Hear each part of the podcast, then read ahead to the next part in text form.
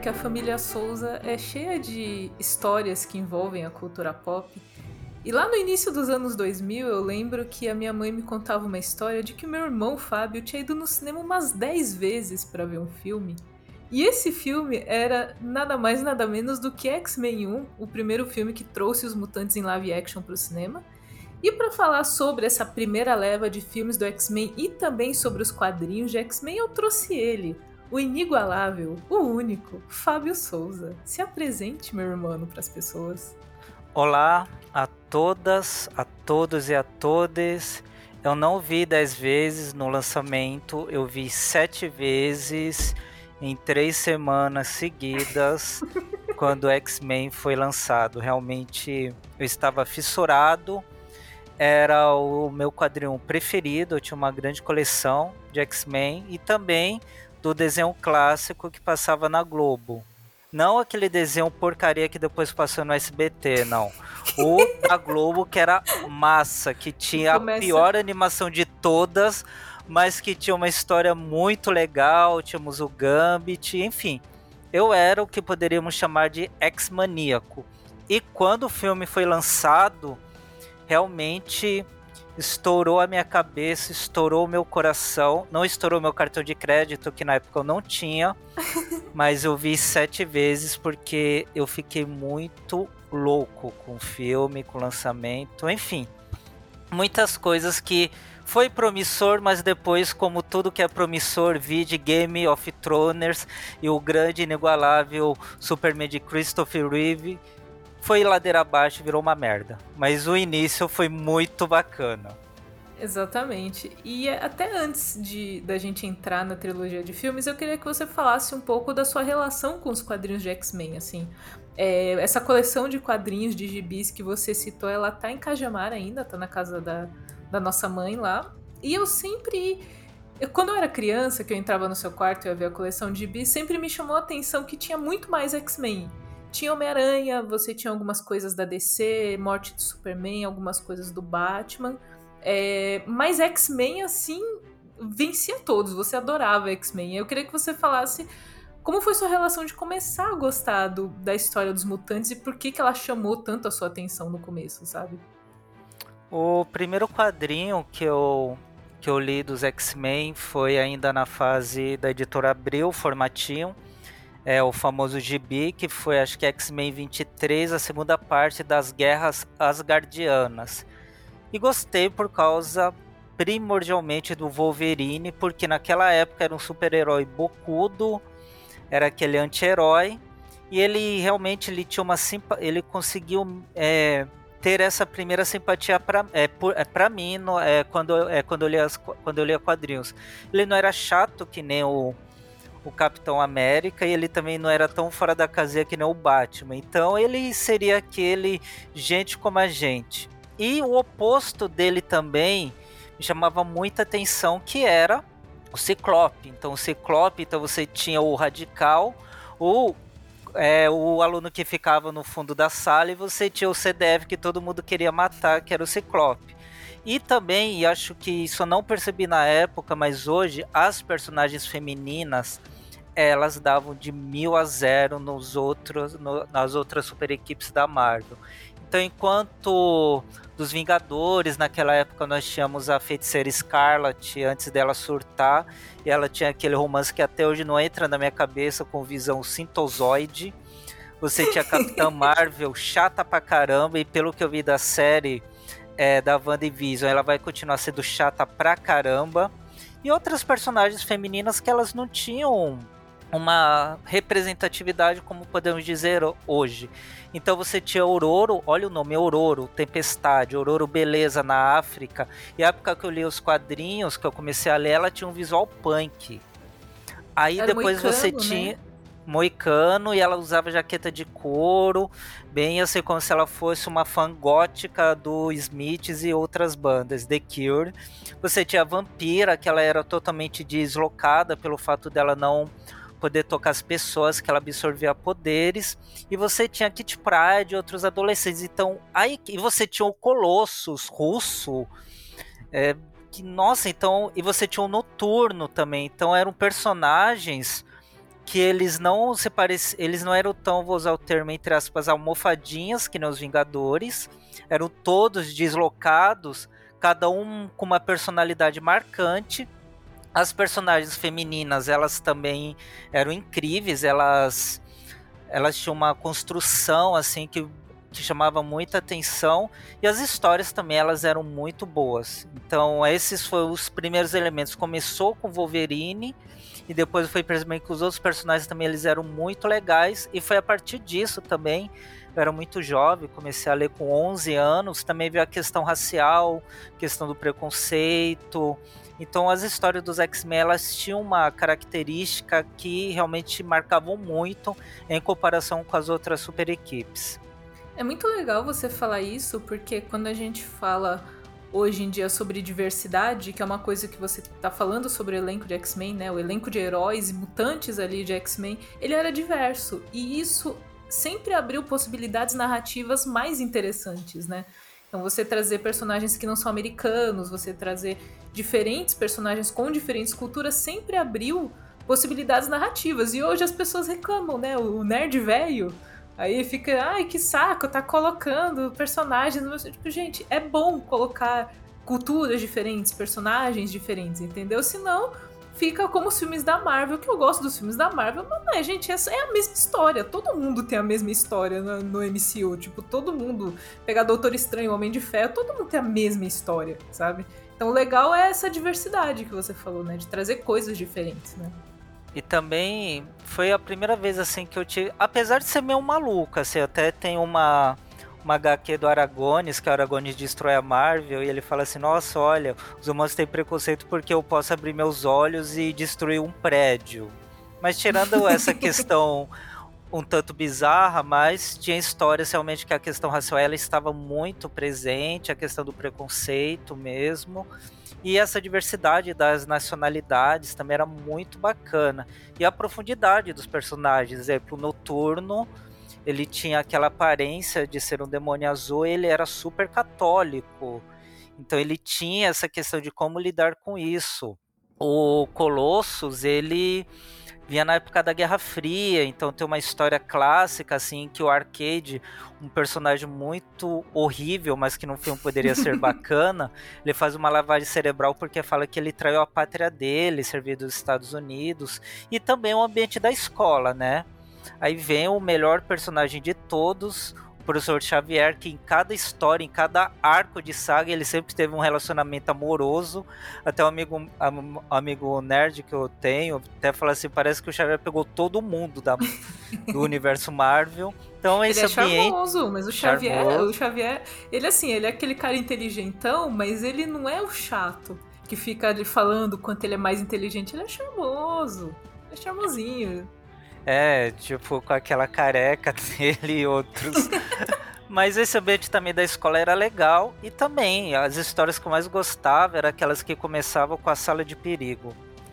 Com a sala de perigo, eles nos treinamentos. Então, sempre tinha uma dinâmica diferente, assim. Então, mesmo que pareça absurdo, mas tinha questões bacanas, que nem a saga do registro de mutantes, que cada mutante tinha que fazer um registro no Senado dos, dos, dos Estados Unidos como se fosse uma arma.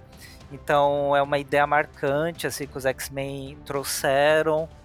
Essa questão também interracial, apesar de que nos quadrinhos funciona, mas pensa bem, ah, você tem o Fera, que ele seria praticamente um lobo, assim, uma besta humana, e ele tem um relacionamento com uma humana, assim que também veio muito também do Alan Moore no clássico dele do Monstro do, do Pântano e também aquela bizarrice que é o Coisa também, o Coisa com, com seus relacionamentos também que hoje assim, acho que ele teria que ser teria que ser pensado de uma forma que não parecesse ser tão a Bela e a Fera parecer ser tão simples assim. Então, uhum. enquanto que no Coisa não tinha essa problemática, nos X-Men já tinha.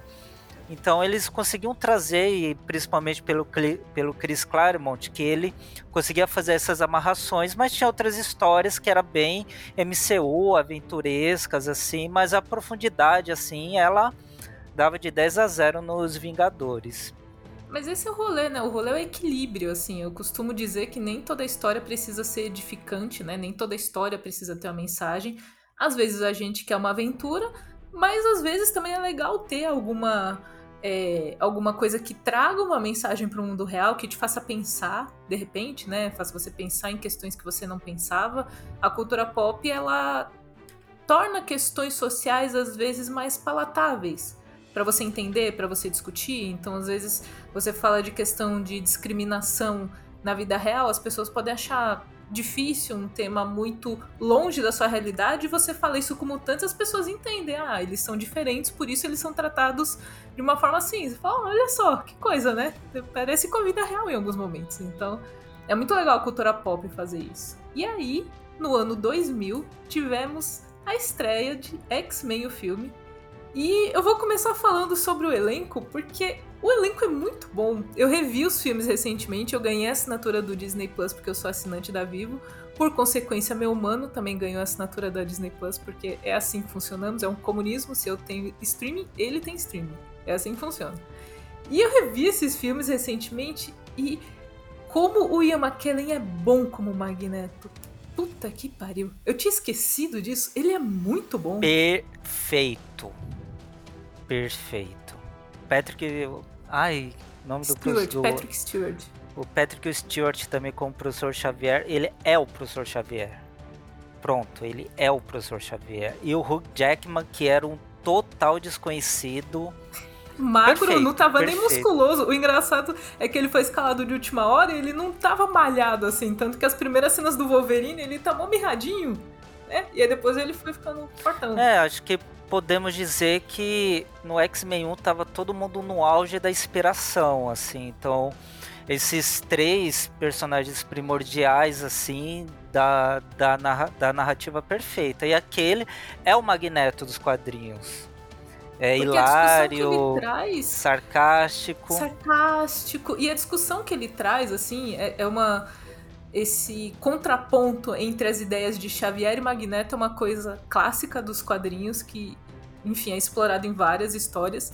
E levar isso para o cinema, eu acho que eles conseguiram fazer de uma forma legal, do tipo, o Xavier ele quer viver em harmonia com a humanidade e o Magneto, ele tem um trauma da Segunda Guerra, ele viu muitas coisas acontecerem e ele não acredita na humanidade. Eu acho que quando a gente é mais novo, a gente tende a, concordar com o Xavier do tipo, não, tem que, olha aí, mutantes e humanos, olha que coisa legal. E aí você vai ficando mais velho, você fala, poxa, a humanidade não ia tratar os mutantes bem. Será que o Magneto tá tão errado assim nas ideias dele de querer proteger aqueles que são seus iguais? Porque a humanidade não lida bem com quem é diferente, e ele sabe disso. E aí, tipo, eu revi, é real, quando eu revi esses filmes esses dias, eu fiquei tipo, puta merda, eu, eu sempre, tipo. Eu achava os argumentos do Magneto bom, mas eu não pensava que ele poderia se pá ter razão, mas se pá ele pode ter razão.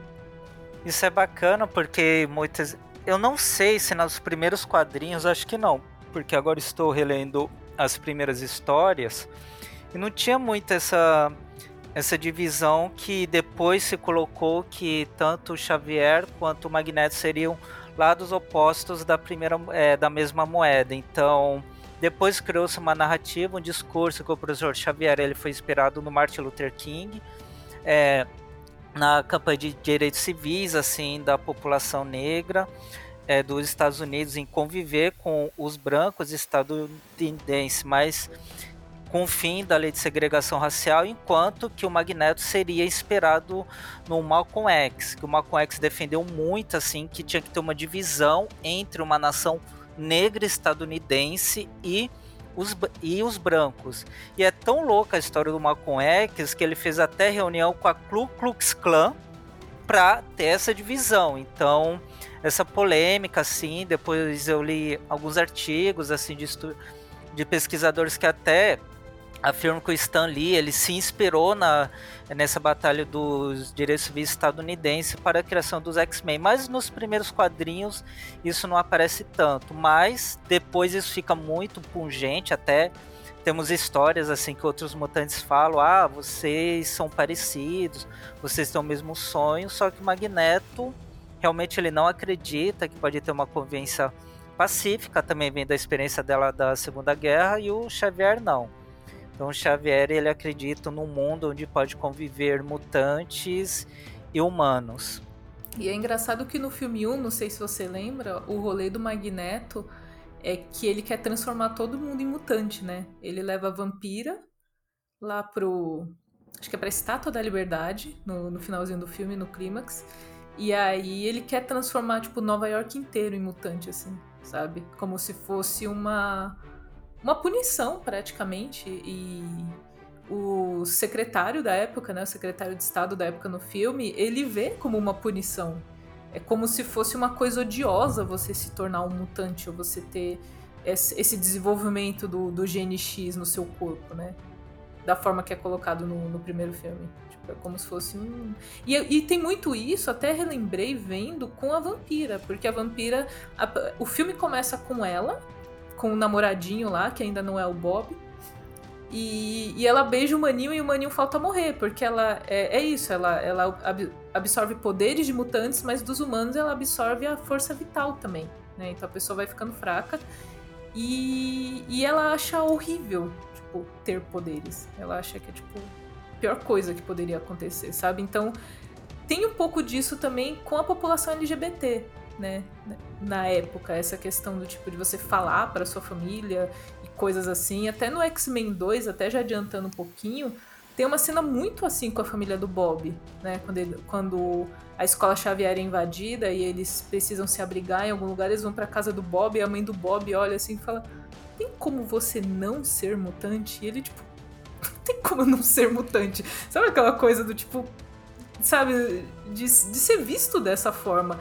E eu fiquei muito espantada de rever os filmes e perceber essas discussões, assim, porque elas continuam muito recentes e mostra que a gente aprendeu pouco enquanto sociedade, né?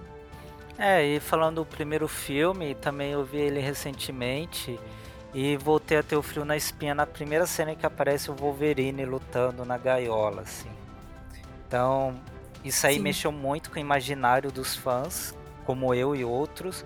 Quando ele espelha as garras pela primeira vez também é muito legal. E a outra cena é quando ele é atacado pelo Dente de Sabre. O Dente de Sabre é perfeito, porque depois de estragar o personagem, a Marvel conseguiu os roteiristas estragarem ele, mas ele era aquilo dos primeiros. É, das prime é, do primeiro filme dos X-Men, que é simplesmente falar nada enquanto o Wolverine e o Pautora. E aqui é bacana ver que na trilogia como que o Wolverine luta ruim, como que ele apanha.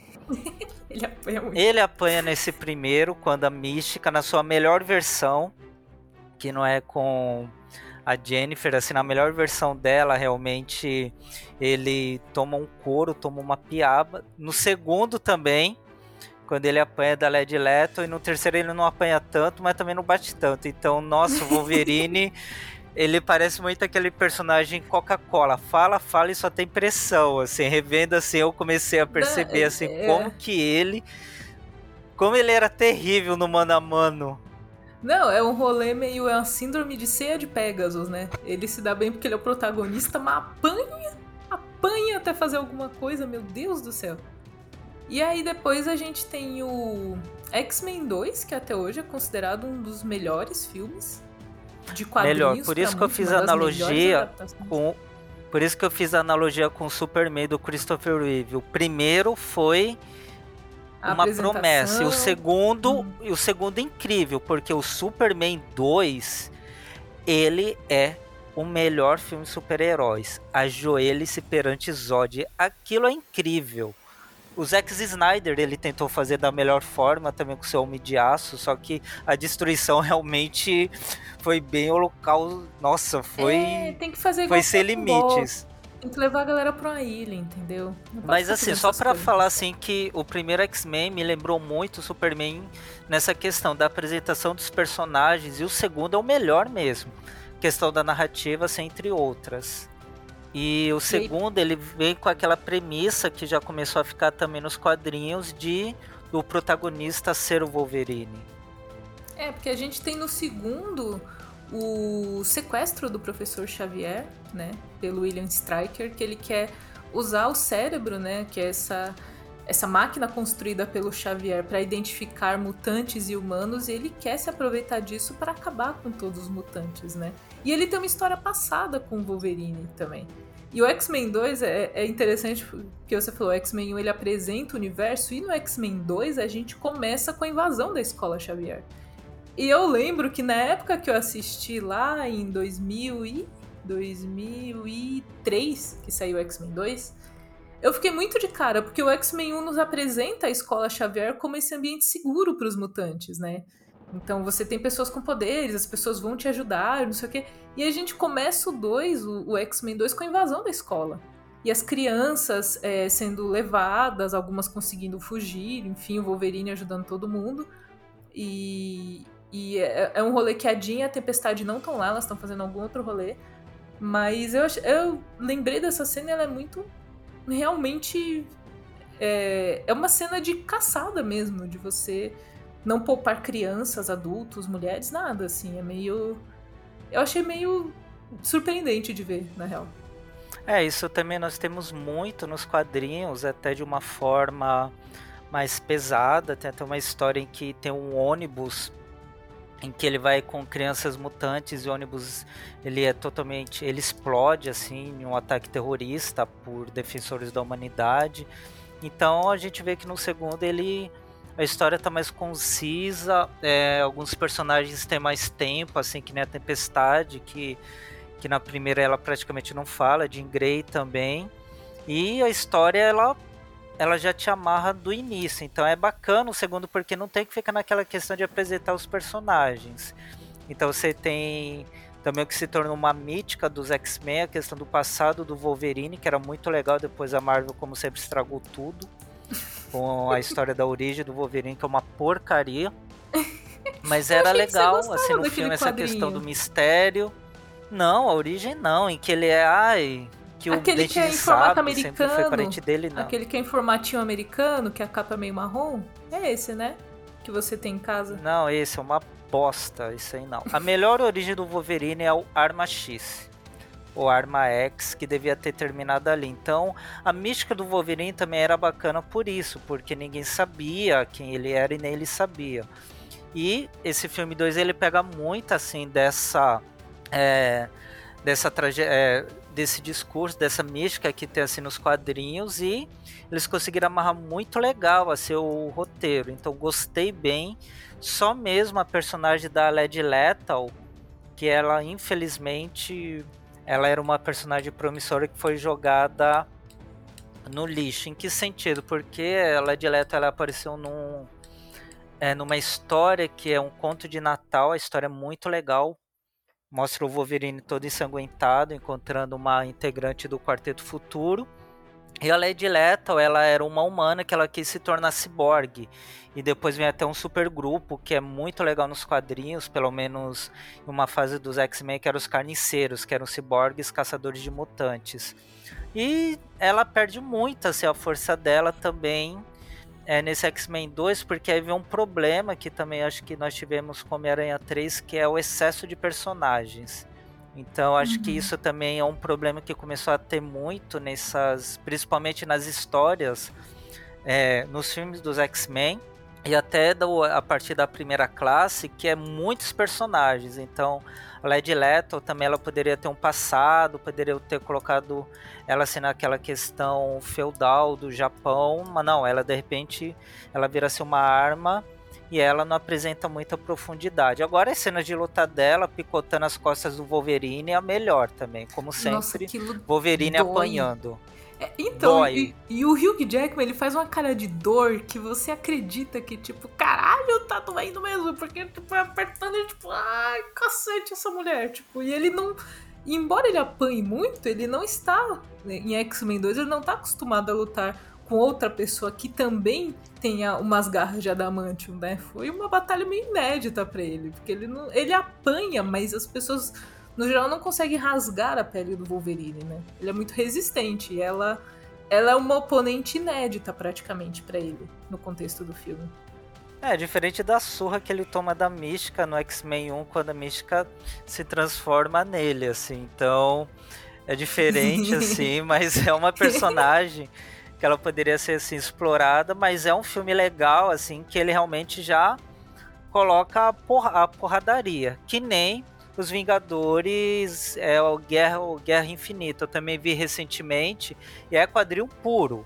O Guerra Infinita, ele é bom porque é o quadrinho puro. Tem até cenas que para nós aficionados assim quadrinhos parecia aquelas é, imagens duplas de HQs assim. Aquela capa então, dupla era... bonitona, né? Nossa, não, o, o início é quadrinho. E para mim, o X-Men 2, o início é quadrinho, é quadrinho puro lá. Então por isso que eu também gostei muito, assim.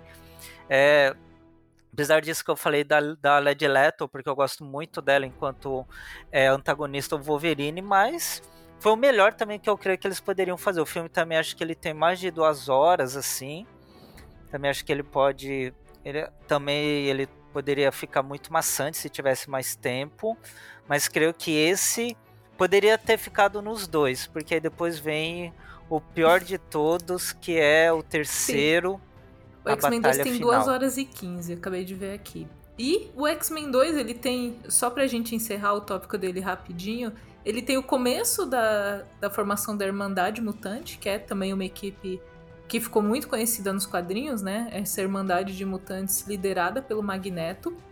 E como o Xavier ele é sequestrado, a gente tem uma união dos X-Men com a Irmandade, porque o Magneto também não quer que os mutantes morram e os X-Men querem salvar o Xavier. Então, como também acontece comumente nos quadrinhos, quando os X-Men e a Irmandade Mutante têm ali um objetivo em comum, eles se unem. Meio tretando, meio ali trocando as farpas pelo meio, sim.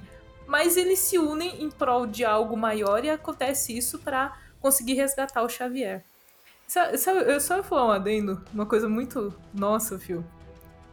Que as, aquelas revistas Mad que você tem, elas me estragaram, porque eu comecei, tipo, eu comecei a rever os filmes e eu só lembro das piadas da Mad. Então, assim, aquilo ficou mais na minha cabeça do que os filmes. Tipo, as piadas com, com, com o carinha lá que é filho do Striker, e ele tem poderes psíquicos, e é ele que faz o, o Xavier ficar fora de jogo, assim, e ele se apresenta com uma menininha para ele, assim. E eu só lembro da porra do traço da Mad. Então você me estragou pros filmes de X-Men, é isso que eu queria dizer. Mas, Sim, a, indo pra a Mad zoou muito. A Mad zoou completamente a minha memória. E aí a gente tem o X-Men 3 confronto, confronto final, que ele vem em 2006, três anos depois, então ele demorou um pouquinho para chegar. E ele chega com um gancho de Jean Grey morreu, né? Jean Grey ela se sacrifica ao final de X-Men 2 para salvar todo mundo. E tem uma cena muito bizarra no final de X-Men 2 que eu postei nos meus stories, porque a Jean, tipo, tá todo mundo lá tentando fazer o jato pegar e ela sai da nave sem ninguém ver, né? Ela sai, ela fecha o negócio, porque ela já tá ali no auge do poder psíquico dela. Ela fecha, o noturno é, tenta se teletransportar para pegar ela, ela não deixa. Inclusive, antes de eu terminar isso aqui, falar das a cena de abertura do noturno, que ele quase mata o presidente, é incrível. Ponto. Voltando. Ah, sim, é verdade. Eu esqueci também que no 2 é apresentado o noturno. Sim, muito e ele cria bom. uma relação muito legal com a tempestade, com a Aurora. Eles, eles se relacionam e é sobre essa questão de fé. E na verdade, você ter fé em coisas diferentes. Você não precisa ter a fé católica, você pode ter uma fé em si mesmo, você pode ter fé em outras coisas, entendeu? Você não precisa ter. O quesito de fé vai muito além de você ser católico ou budista. Você pode ter fé em várias coisas. E, e eu sinto que trouxe isso também. Voltando pro final, a, a Jean ela sai da nave e aí ela, ela faz o rolezinho, né? Que ela levanta a nave assim com uma mão e vai segurando a Luke água. Skywalker, Luke Skywalker. E aí, quando o Ciclope, ele fica muito bolado que ela saiu da nave. E, ela, e ele fica assim, Jean, Jean, falando Jean, como ele gosta de falar Jean. E aí a Jean, ela entra na mente do Xavier para falar com ele. E, ela, e o Xavier tá com o olho fechado assim, tipo, Scott, esse é o único jeito. E o Scott chega perto do Xavier, ele falta dar um beijo no Xavier, porque o Xavier, porque é a Jean falando através do Xavier. E ele fica tipo, Jean, não faça isso. E tipo, falei, que cena creepy do caralho, mano. Ele vai beijar o Xavier só porque, tipo, é uma paixão muito bizarra que esses dois têm. Porque o Wolverine, o Wolverine tem tesão na Jean Grey. Pelo menos nos filmes, não sei os quadrinhos. O ah, tem aquela cena clássica da animação que é o Wolverine sentado olhando assim a foto que agora eu descobri que Virou tem um uma tem um, colecionável. Sim, eu preciso desse colecionável porque vai ser caro pra caralho essa merda, porque ele era exclusivo da San Diego Comic Con, mas é incrível, essa cena. É ah, vamos esperar o 13 terceiro então, porque esse vale a pena. Putz, esse eu queria ter na estante, mano, de verdade. Mas tem essa cena creepy no final de X-Men 2 e a gente termina, né? Eu lembro que isso foi palco de dis muita discussão pra gente, a gente tinha acabado de comprar o DVD, porque termina mostrando o lago em que a Jean morre e aí mostra um brilhinho ali, meio meio dourado ah, na água, que seria a chegada dela que da vem o pesadelo, o pesadelo dos X-Men, que é a famosa Fênix, a saga da Fênix. A saga da Fênix. Eu, eu li a saga da Fênix faz tempo. Foi antes até de eu terminar o ensino médio, assim. E eu lembro que eu não entendi muita coisa. Eu não revisitei a saga da Fênix, mas eu lembro que eu não entendi muita coisa. Mas revendo X-Men Confronto Final, tem muita coisa no filme que é legal. Acho que a única coisa de fato deslocada da história é a própria saga da Fênix. Porque a saga da Fênix, ela foi inclusive, que é uma coisa que a Marvel fez posteriormente no cinema, ela foi muito diminuída para caber num contexto de filme, porque a saga da Fênix é uma coisa extremamente, tipo, ela acaba com tudo, com a existência, né? Uma coisa muito grande. E no filme eles deram ali uma enxugadinha pra funcionar com o roteiro, né? É, a história é bem complicada, não vai dar, da HQ não vai dar nem pra gente debater aqui, mas uhum. de uma forma simples, a Jean Grey, ela acaba tendo seu lugar tomado por uma entidade cósmica, algo decorrente do universo Marvel, e essa essa entidade é a Fênix. Então ela assume o lugar da Jean Grey. Depois ela fica num casulo que é encontrado pelo Quarteto Fantástico, aí tem a criação do X Factor. E, a Jean, e essa e essa entidade que assume o lugar dela, ela acaba se corrompendo pelo seu próprio poder, aí ela fica do mal, mas nos quadrinhos isso é muito terrível. Porque nos quadrinhos você tem ela comendo planetas, você tem ela ela sendo uma ameaça toda a criação e ela tem as memórias da Jean Grey. E quando tentaram fazer isso no X-Men 3, realmente não tem como, até nessa nova versão que também tentaram com a nossa Ai, grande Sansa vi. Stark. eu não vi. É porque não nesse veja. eles têm. Eu não vi. Eu provavelmente não vou ver porque eu tenho amor próprio, entendeu? Tem umas coisas que a gente não precisa fazer. Tem coisa que eu faço pelo trabalho, mas se não precisam que eu faça a crítica do filme, eu não vou ver. E, eles tentaram deixar um pouco mais parecido, que eles botaram realmente como um rolê cósmico, porque no confronto final lá de 2006, eles colocam que a Fênix é um poder reprimido da própria Jean, né? Que, que a Fênix é como se fosse ali uma, um alter ego, uma outra personalidade da Jean, né? Como se fosse algo que o Xavier percebeu ao recrutá-la para os X-Men e ele é, fez ela não ter acesso a esse poder, né? Porque era um poder grande demais até para ele. Mas X-Men Inclusive, 3... é engraçado que temos a melhor cena do Jean Scott e ela simplesmente pulveriza o Ciclope. Só sobra o óculos dele boiando lá. Então, isso é insano, porque nos quadrinhos, assim, até que tem. Que agora vai sair, que é sério, o que aconteceria burro, ser. O que aconteceria ser quando tem a história da, as histórias alternativas da Fênix, toda vez que ela pulveriza o Ciclope, que já foram em cinco histórias, ela fica translocada e destrói o planeta e o universo, assim. Então essa Porque cena. o cara que ama ela, né? Pra ela nós que somos fãs, isso é contra o cânone a Fênix pulverizar o Ciclope e ficar de boa, de boinhas. Ela fica de boa. Eu acho que eu acho que as pessoas, tal qual os fãs, estavam só de saco cheio do, do Ciclope e falaram, dá uma desculpa para tirar o Ciclope aí do filme. Ele só aparece no comecinho lá. Mas eu acho que o Ciclope foi o personagem que foi mais cagado em toda a trilogia. Ele começou bem, ele começou bem ser daquele antagonista do Wolverine, mas depois ele virou um mala. Nossa senhora. Ele virou um mala. E, e eu lembro que você me falou sobre um arco um pouco mais recente. Recente assim, faz tempo que a gente teve essa conversa, mas você chegou a me falar de um arco do, do Ciclope que explorava essa coisa dele dessa analogia com um ciclope, de fato, com ele ter apenas uma visão de mundo, com ele ah, ser uma sim. pessoa muito fechada. Então tem o, o, o Scott Summers, o ciclope, ele tem é, camadas mais interessantes, mas ele virou só um bobão no, nessa trilogia. É que ele, trilogia, que ele é o tipo... primeiro, ele é o primeiro X-Men. Então uhum. isso é uhum. bacana que ele assim, é o primeiro e essa, e essa analogia seria pelo fato de que ele só tem uma única visão, ele não consegue ver outros lados da questão, que até depois ele fica muito obsessivo. Sim, aí fica sim. uma ideia de, de que ele seria o sucessor do professor Xavier. Então tem outras, mas ele é o personagem que tinha mais potencial e que mais se perdeu. E a Tempestade também no 3, aí vem aquilo que eu comentei que era o excesso de personagens, colocaram muito, colocaram o Juggernaut. Colocaram o fanático. É. Tem um anjo, gente. Tem a Kitty Pride chega também, que ela não tinha sido apresentada. E a única coisa que eu acho legal revendo X-Men 3 tem duas coisas que eu acho legal. A primeira é a cena de É por isso que os peões vão na frente. Cena clássica do nosso querido Ian McKellen.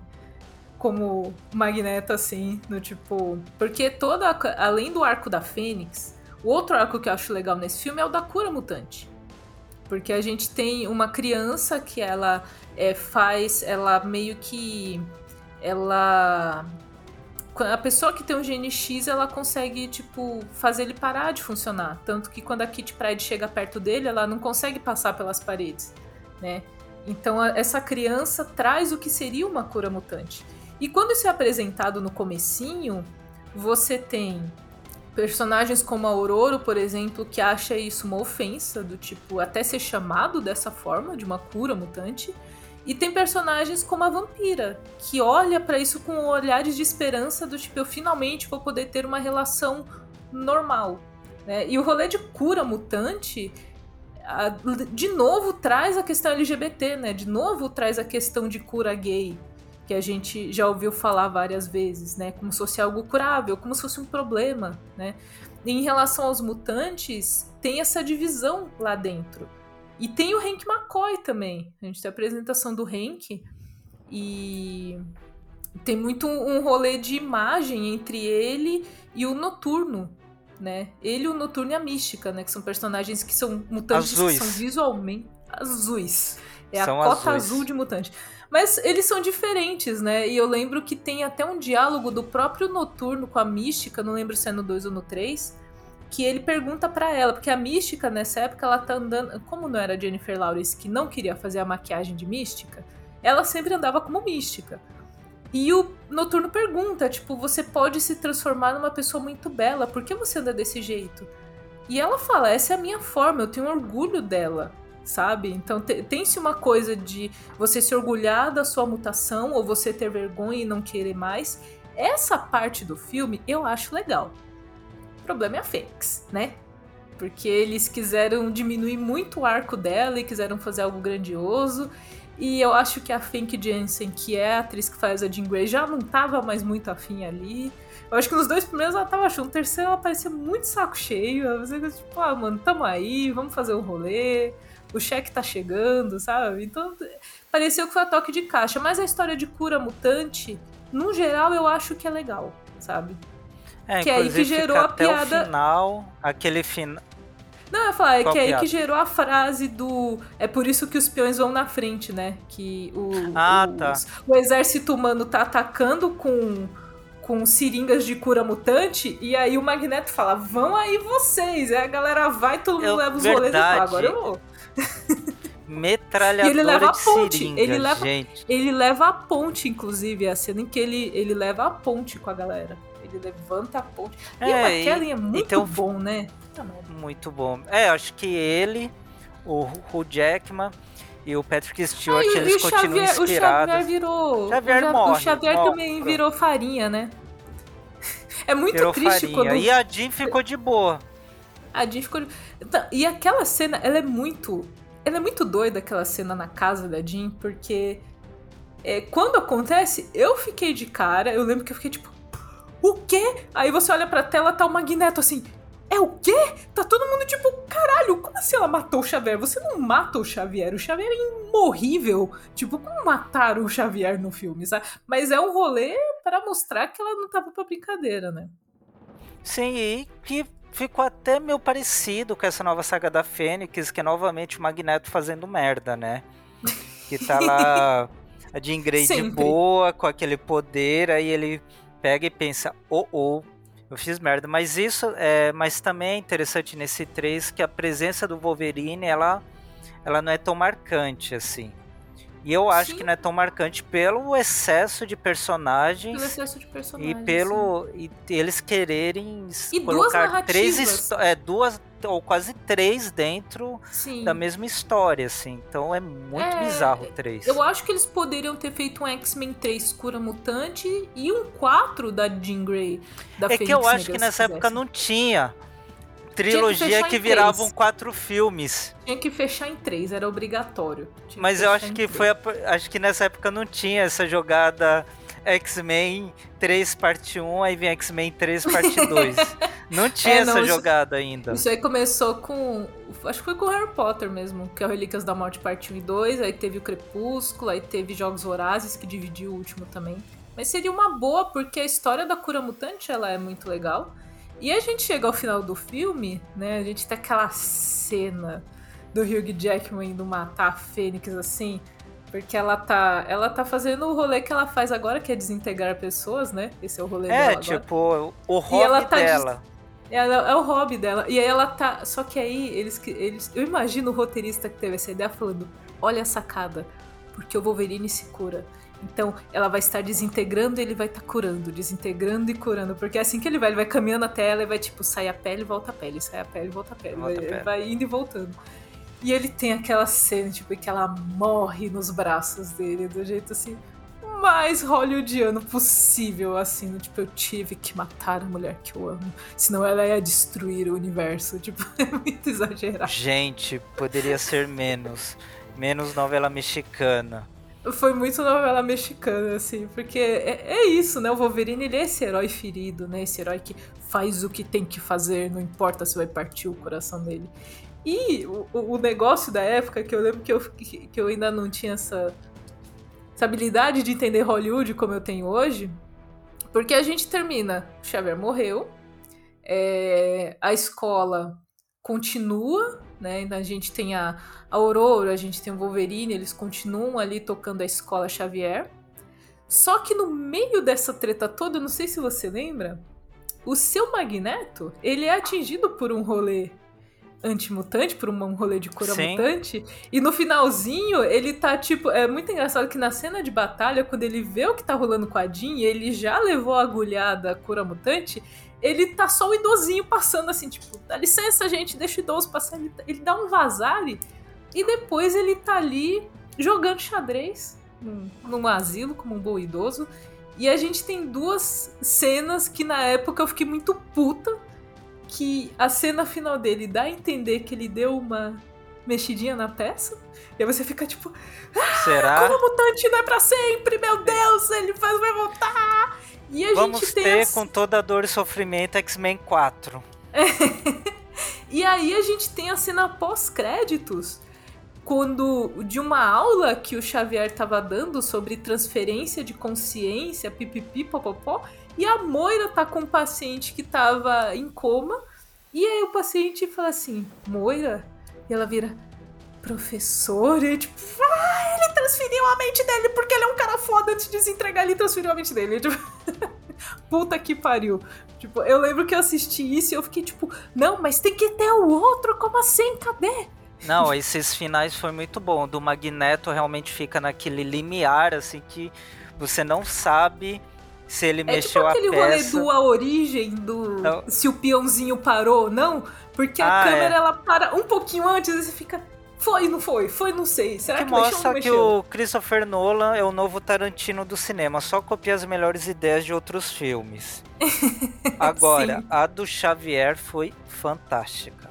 Essa Porque a do Xavier, ela é uma cena pós-créditos mesmo, assim. E começou do, do... as cenas pós-créditos nos filmes. Sim, porque, tipo, ela de fato. A, a do Magneto encerra o filme. E ela vem depois dos, de todos os créditos. Você acha que não tem mais nada. Inclusive, era muito comum naquela época você sair do cinema e não ver a cena porque não era comum ter cena. O filme acabou, subiu o crédito, vambora. Sabe? Você não espera os créditos. Não, é só para lembrar também que apesar da gente estar tá metendo um pau no X-Men 3, O X-Men 1 foi muito legal porque ele foi um sucesso, assim, crítica, bilheteria, e ele que começou realmente a abrir depois é, esse mercado de cinema de super-heróis que estava. não tinha. Acho que da Marvel não tinha nenhum. Tinha o Blade, só o Blade, mas ninguém ah, o Blade se importa não com conta. o filme do Blade. Blade é... Ninguém Blade se importa com o filme do Blade. E, e nem vai se importar e eles agora. até tinham. E eles tinham uma vergonhinha. Era uma coisa que eu ia comentar que tem uma cena quando o Wolverine veste o, o jacão de couro, né? Que, tipo, todo mundo de roupa de couro colada ali. Era uma, uma época meio Matrix, então é, era moda você usar roupa de couro. E aí o Wolverine pergunta das roupas. Ele fala, nossa, esses uniformes. Aí o, o Ciclope Os colantes assim, fala, amarelo. É, e aí o Ciclope fala, o que você queria? Um colante amarelo? Porque ele tinha essa vergonha de ser super-herói, mas não ser. Então eles ainda tinham eles ainda se seguravam com algumas coisas, mas abriu muitas portas, muitas, muitas, muitas portas mesmo. E aí até só para falar rapidamente, eu abri uma caixinha de perguntas no meu Instagram para vocês mandarem o que vocês acham da, dos primeiros filmes de X-Men e tivemos muitas respostas, então eu vou falar elas rapidamente aqui e a gente vai comentando também para encerrar o podcast. A Clarissa Marins falou que foram filmes importantes, alguns meio datados, e o, meu, e o favorito dela é o Primeira Classe. Então tem alguns de fato meio datados, inclusive tem umas lutas que a câmera corta antes da pessoa acertar a pessoa, porque era um corte de câmera de ação da época, quando você não tinha orçamento. Então, tipo, alguém ia dar o soco, a, a câmera cortava pra pessoa caindo já, sabe? Não mostrava o soco acertando. Então, são coisas datadas de fato.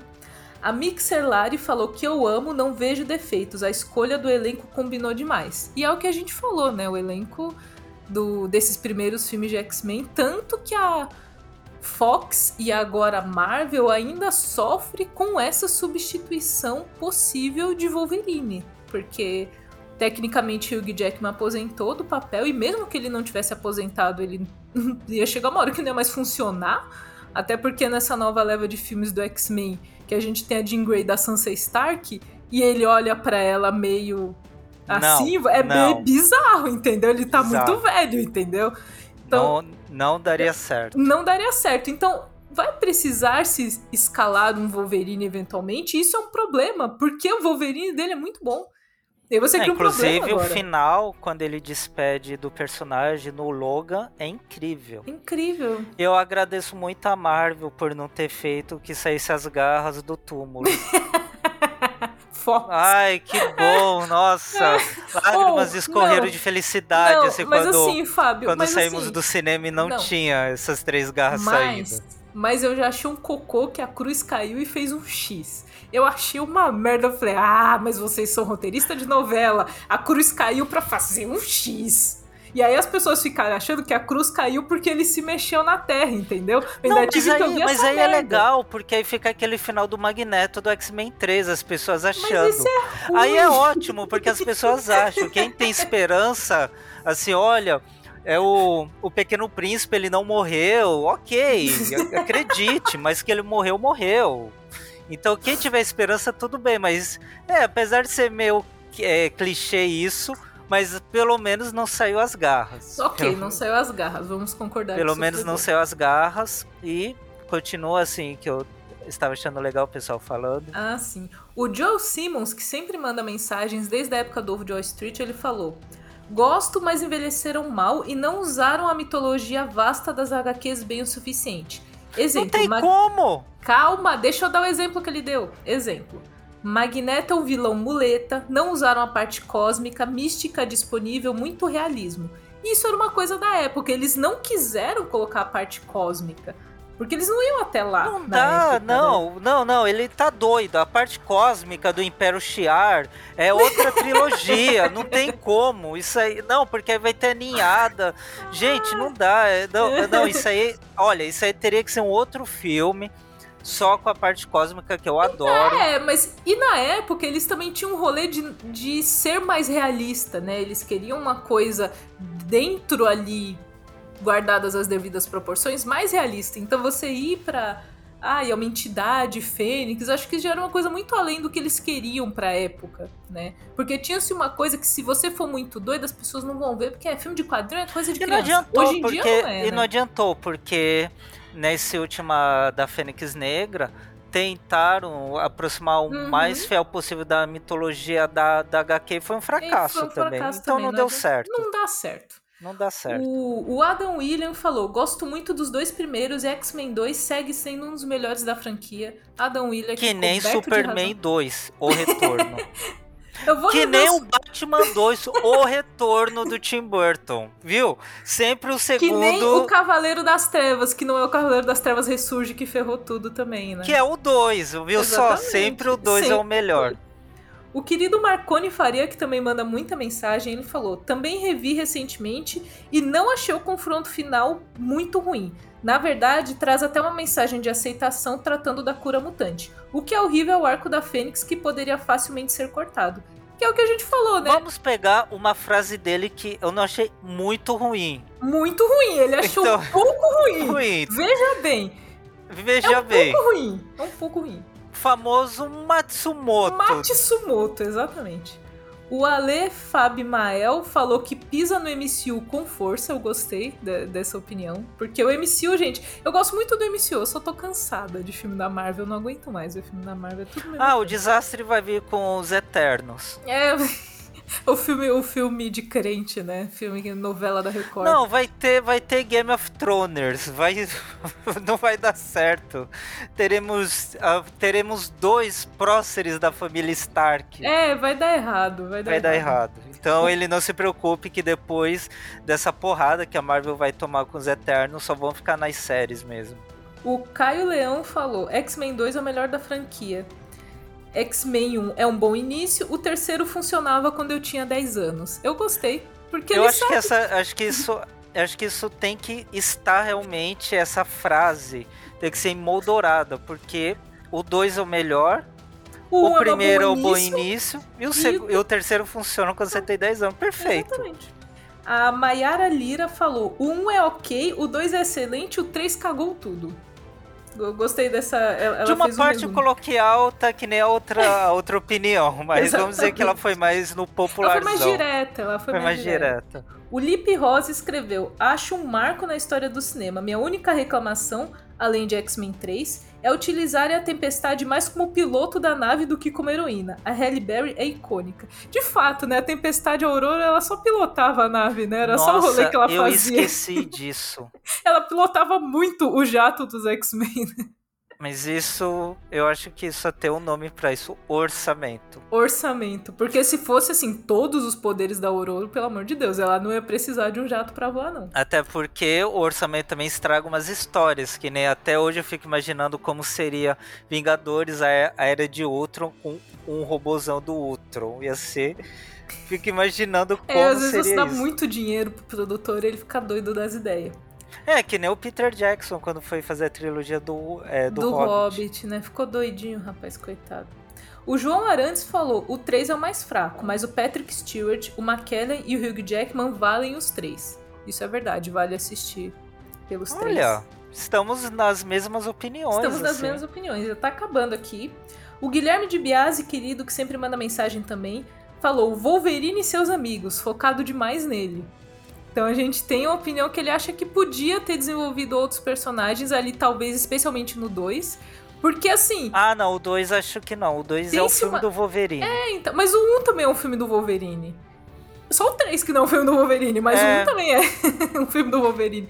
Mas, eu mas tenho o uma... 1 é legal porque o Wolverine é aquele cara que ele chega e já tá tudo pronto. Então é a part... É, seria a partir ele... do olhar dele. Sim, é. Ele nos leva pela escola Xavier, nos apresenta as coisas. Né? Agora né? sim, acho que o 2 é. O 2 tem que ser o filme dele, não tinha como. Eu acho que isso não tinha como. Agora o terceiro realmente não. Talvez o que, o que eu acho que tá legal na opinião dele e não teria como com excesso de personagens. Aí, é, realmente, se você for ver o, o que tem de mutantes, assim, nas HQs, eles querendo levar para o para o cinema não dá mesmo. É, assim. e sem, sem, aprofundar a própria Kit Pride, que tem histórias muito legais, assim. É, ela só aparece, tipo, ah, tem o Kit aqui. Mas aí vão falar, ah, mas os Vingadores conseguiram fazer isso. Mas não ruim também, como. não é bom também. Também não é bom. É porque a gente releva porque é bonito e tem ação, mas não quer dizer que é bom, entendeu? É que a gente releva. A Lua Pereira falou uma opinião que eu gostei muito, que ela falou: "Meu primeiro contato com o mundo geek". E realmente foi para muitas pessoas, né, o primeiro contato, até incentivando a procurar os quadrinhos. E para terminar, o Vitor Ramos escreveu: "O primeiro é uma obra, o primeiro não é uma obra-prima, mas tem seu valor nostálgico. O segundo é ótimo e não falamos sobre o terceiro". Eu acho que é uma ótima opinião. Inclusive, tipo, Acho o primeiro é chegamos- obra-prima, o Acho segundo que é chegamos ótimo. no consenso. E o terceiro, we do not talk about. A gente não fala sobre confronto final. Embora eu goste da trama da cura mutante, eu vou reiterar. Não, sim, sim, é que podia ficar só na cura, que nem o Homem-Aranha 3, poderia só ter ficado no Homem-Areia, mas os produtores Homem-Aranha quiseram é ver. bom, no... né? É, a vamos, história do rever, Homem-Aranha. vamos, vamos rever os Homem-Aranha? A gente faz um podcast falando dos Homem-Aranha? Nossa, Tobey Maguire, o melhor Peter Parker de todos os tempos. O melhor. Sim, vamos rever? Vamos. Vamos. Vamos. Vamos. Daqui a mais ou Porque menos um aqui mês. fica uma dica para o pessoal do podcast que tem o melhor diretor de todos os tempos, Sam Raimi, que ele tem uma filmes clássicos que é Uma Noite Alucinante, cujo título original é Evil Dead, mas só vejo o 2, que o Evil 2 é ótimo. Inclusive é ele Mas que só- vai voltar só pro Doutor Estranho 2. Eu falei errado no começo, falei que era o Brian Singer. Ah, não, Brian ele? Singer não, o Raimi. Você acha que o, Bra- acho que o Brian Singer já... Brian Singer, eu acho que ele, ele, ele tava envolvido com umas denúncias de, de abuso. Não, não tá E legal o acho que Brian ele Singer, não. sumiu. Ele deu uma sumida por causa disso. É, Sam Raimi vai voltar em Doutor Estranho no Multiverso da Loucura. Então, o, inclusive, Arthur Eloy está muito empolgado porque ele adora melhor. Sam Raimi. Não, Ele é muito fã de Evil Dead também, inclusive da, da série nova de Evil Dead, então estamos empolgados porque vai vir Doutor Estranho. Mas vamos, vamos fazer esse rolê de Vamos, rever os, vamos. dos- Só os gostaria de falar aqui que você disse das HQs, e eu tinha eu tava até procurando aqui que o filme foi tão bom dos X-Men de 2000 que fez com que a Marvel, a editora, ela contratasse o escritor mais surreal e louco de todos os tempos, depois do Alan Moore, que é o Grant Morrison, para ele fazer aquela série dos novos X-Men. E essa série realmente, ela pega muito elementos do filme que eles tiram os colantes, eles vestem é, os uniformes de couro e os X-Men se tornam uma fundação internacional. Então, não vou fazer o merchan de qual é a editora que está relançando essa, saga, vocês também podem baixar online, mas essa saga ela veio pelo filme. Então, o X-Men foi bacana porque ela fez com que a Marvel, a editora, ela começasse a fazer essas interlocuções com os filmes, o que temos até hoje, né? Que às vezes Uhum. são alguns personagens que eles funcionam nos filmes e eles acabam tendo eles acabam é, tendo mais espaço nas, nas HQs. Agora o primeiro realmente é um clássico, assim. Ele tem uma inge- ingenuidade legal. Exato. Tem do Superman 1, também do Batman, do Tim Burton. Você, você já dançou com o demônio sobre a luz do luar. Então tem essa ingenuidade, assim, Sim, desses primeiros. Muito quadrinho. Muito E, o quadrinheiro, segu- e, é, e é legal que os segundos funcionam perfeito, assim. Os- É, é o pessoal- tipo o auge da criatividade do segundo é muito legal. Dos segundos filmes são bacanas. E o terceiro, eu não sei o que acontece. É. Não sei É se é pelo auge do sucesso. Eu acho que tem a ver com isso. Acho que tem a ver com isso. Acho que tem a ver com o rolê também de agradar ao público. Sabe? Tipo, as pessoas começam a conhecer a obra e falam: ah, a gente quer ver mais mutante, a gente quer ver a Kit, a gente quer ver o Juggernaut. E aí você passa a escrever um roteiro, não que funcione Game of narrativamente, Thrones! o, fan, o fanfict. mas o roteiro que agrade ao público, entendeu? Sim, Mesmo que sim. ele não faça sentido. Mas eu gostei muito de rever os filmes de X-Men, a trilogia, tá disponível no Disney Plus. Gostei Ah, e é legal, e é legal que pelos comentários todo mundo entendeu, assim. Mundo É entendeu. legal ver esses filmes com o olhar da época, assim, é. Sim, São filmes datados, mas que vale a pena. Que nem o Superman 1, se for assistir hoje, ele. Boa noite, Lois. Ele tem uma narrativa que pode parecer ingênua, mas é legal. Que nem também o Batman. O Batman do Tim Burton, que foi execrado depois do 2, hoje é considerado filme cult, assim, porque tem essa ingenuidade dos quadrinhos Uhum. que o 1 traz, assim, que é muito legal. E que nem você falou, pelo menos a gente consegue ver o Hugh Jackman no papel do Wolverine como um ser humano normal, né? Sem ter aqueles estereóides da, da academia do, do N. Johnson. exatamente. Eu gostei muito de gravar esse episódio com você, Fio. Vamos, vamos gravar o do, do Homem-Aranha. Vamos gravar o do Homem-Aranha. Vamos. Daqui a mais ou menos um mês. Eu te dou um mês um pra rever a trilogia, eu vejo também. e a gente grava. Ela tá disponível onde?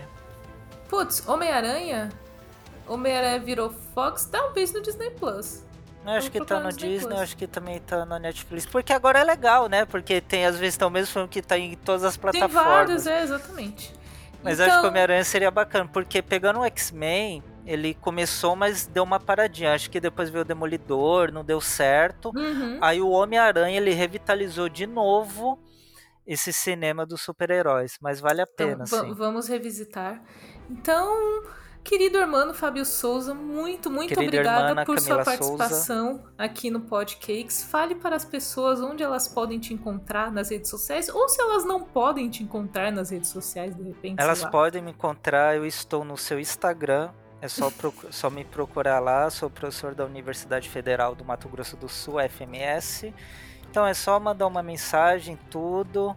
Adoro conversar de coisas nerd, lembra muito a minha infância. Eu tenho 40 anos, farei daqui a praticamente um mês 41, mas sempre é legal estar lendo quadrinhos. Inclusive agora eu estou relendo a saga do Homem Animal do Grant Morrison e vale a pena, assim, são histórias assim muito bacana e aí ah, é legal que as que, os seus, é, que o pessoal do podcast também leia os quadrinhos, assim, quem tiver oportunidade, ah, tem, é só também, temos vários sites, assim, de busca, assim, tem como ler quadrinhos online, porque os quadrinhos vocês vão entender bem dessa, desse grande universo dos X-Men, assim, de como infelizmente eles, às vezes também não conseguiram trazer toda essa potência no cinema, mas são linguagens diferentes, né? Então, a saga do Apocalipse, os Dias de um Futuro Esquecido e outros, não tinha como. Então, creio que estou com alguns erros assim que podemos colocar, mas dos X-Men também acho que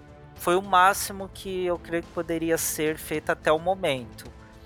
Veremos se vai ter esse reboot da do MCU com os X-Men.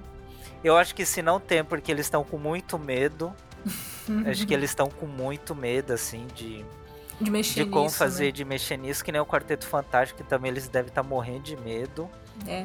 Tentaram então, mexer e deu bosta, né, no Quarteto eu, Fantástico. Eu, como muito fã assim, dos X-Men, eu espero que eles consigam fazer dos X-Men o que eles fizeram com os Vingadores, fazer filmes marcantes, assim, filmes empolgantes. Para levar muita gente pro cinema, né? Muita gente que não conhece, é, passar a conhecer, né? Sim, porque o material tá lá, as narrativas estão lá. É saber condensar e, por favor, não trazer tantos personagens. Só isso. Exatamente. Galera, é... ficamos por aqui com o Podcakes de hoje. É, eu sempre estou abrindo caixinhas de pergunta lá no Instagram antes de gravar os episódios, então fiquem de olho. E fica prometido que meu irmão volta para falar dos três Homem-Aranha do Tobey Maguire, hein? Tá prometido. o melhor Peter Park dos cinemas. Isso aí não tem nem o que discutir, com certeza é o melhor.